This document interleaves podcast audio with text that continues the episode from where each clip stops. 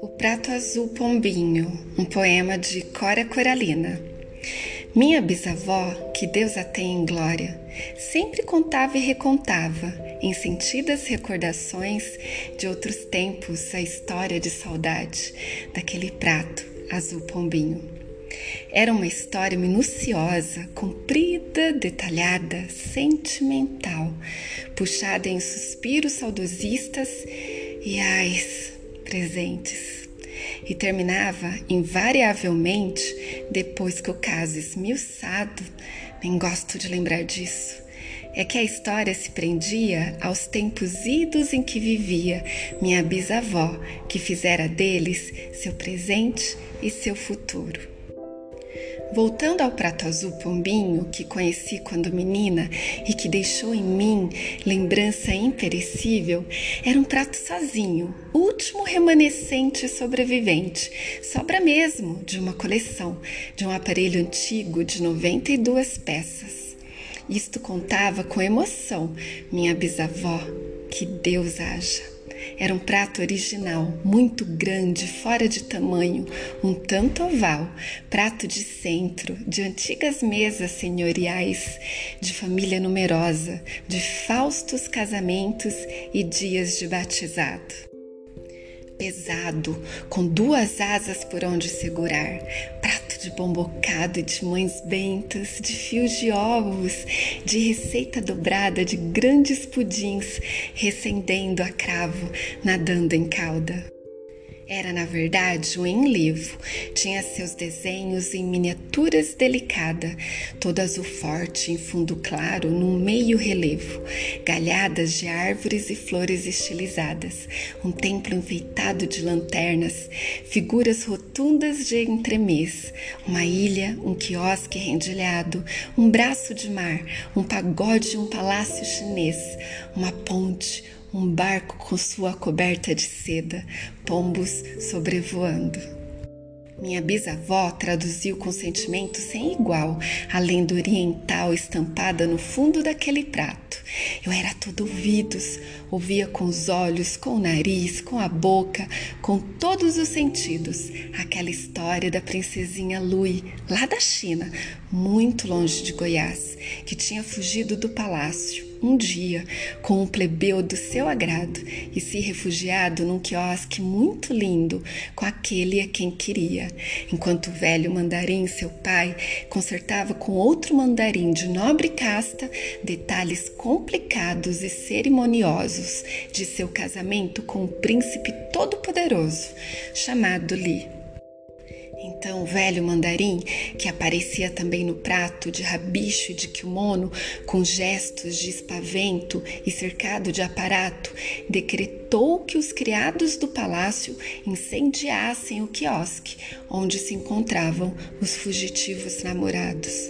E lá estavam no fundo do prato Ó oh, encanto de minha meninice, pintadinhos de azul, uns atrás dos outros, atravessando a ponte, com seus chapeuzinhos de bateia e suas japoninhas largas, cinco miniaturas de chinês, cada qual com sua tocha acesa na pintura, para pôr fogo no quiosque da pintura.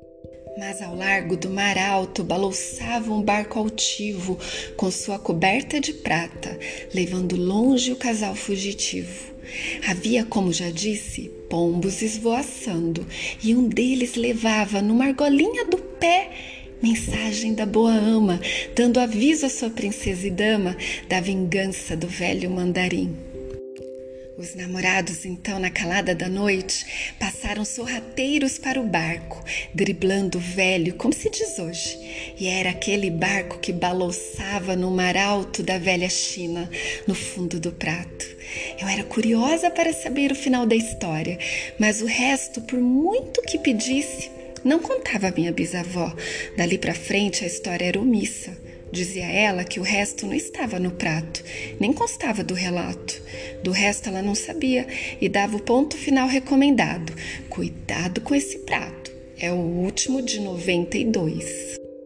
Devo dizer, esclarecendo, esses 92 não foram do meu tempo, explicava minha bisavó que os outros quebrados, sumidos, talvez roubados, traziam outros recados, outras legendas, prebendas de um tal Confúcio e baladas de um vate chamado Ripeng.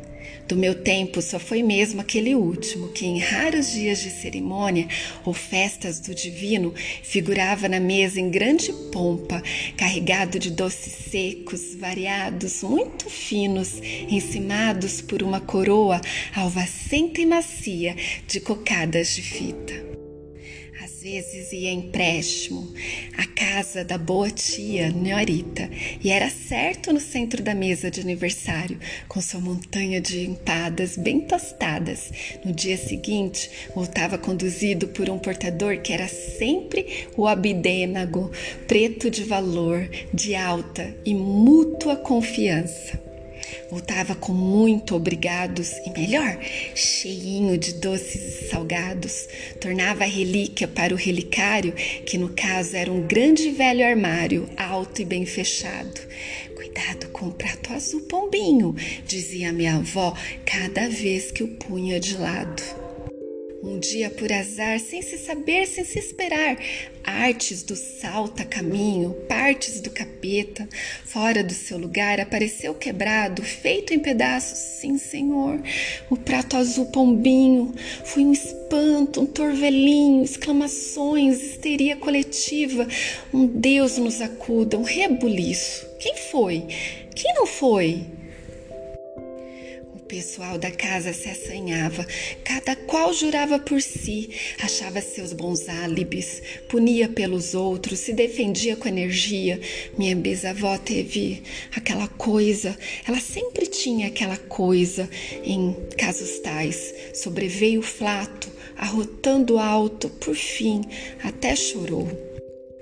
Eu, emocionada, vendo o prato de minha bisavó, lembrando só da princesinha Lui, que já tinha passado a viver no meu inconsciente como ser presente, comecei a chorar que chorona sempre fui.